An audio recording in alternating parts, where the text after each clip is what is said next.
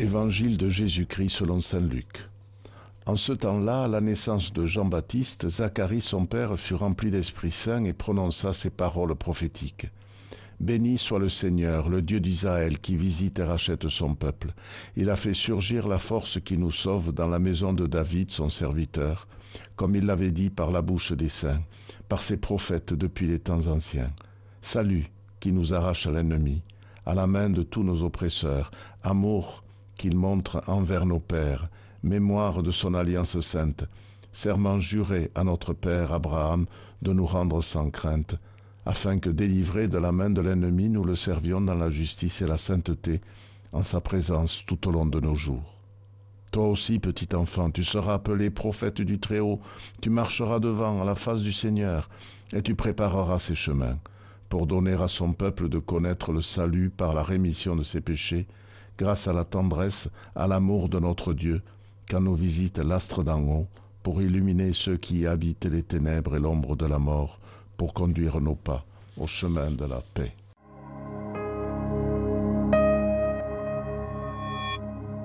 Marie et Élisabeth ont chanté la gloire de Dieu à travers l'accueil que cette dernière a réservé à sa cousine et à travers son propre chant aussi.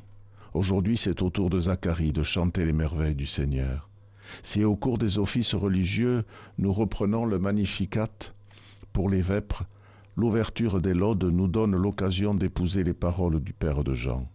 Le chant de Zacharie est plus qu'un chant, c'est une forme de trame de toute l'histoire de notre salut, et tous les mots clés en sont le signe. Ils sont ces fils nécessaires pour que cette trame ait tout le sens et la force dont nous avons besoin pour comprendre la venue de Jésus visite, rachat, salut, amour, alliance, serment, justice, rémission des péchés, tendresse, illumination de ceux qui vivent dans les ténèbres, et enfin paix. Ce ne sont que des termes de miséricorde et d'espérance, que des termes qui nous permettent de pouvoir regarder l'avenir en face, avec à la fois la confiance de ne pas être seul, mais aussi la certitude que ce monde peut changer. Isaïe annonçait que ce peuple qui marchait dans les ténèbres a vu se lever une grande lumière, et sur les habitants du pays de l'ombre une lumière a resplendi. Nous entendrons ce texte ce soir lors de la veillée, mais voilà la bonne nouvelle, et l'enfant à naître porté par Marie sera cette clarté nouvelle.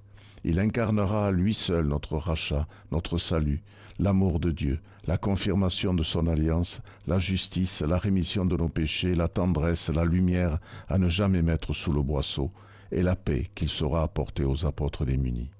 Déjà, Zacharie pense au Sauveur, et lorsqu'il parle de son petit enfant, il lui annonce avec affection que sa mission sera de le crier sur tous les toits, marchant en avant, porteur du courage de tous les prophètes et de l'humilité de tous les annonceurs.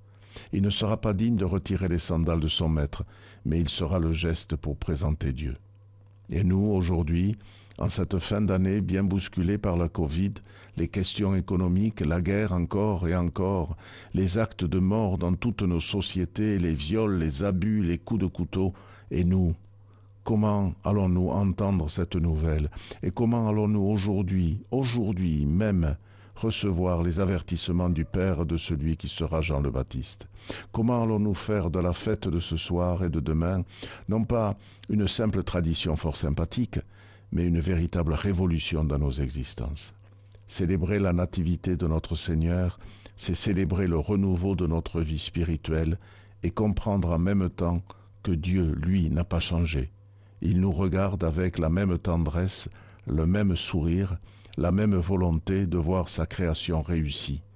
Le premier indice est là, devant nous, le souffle paisible d'un bébé.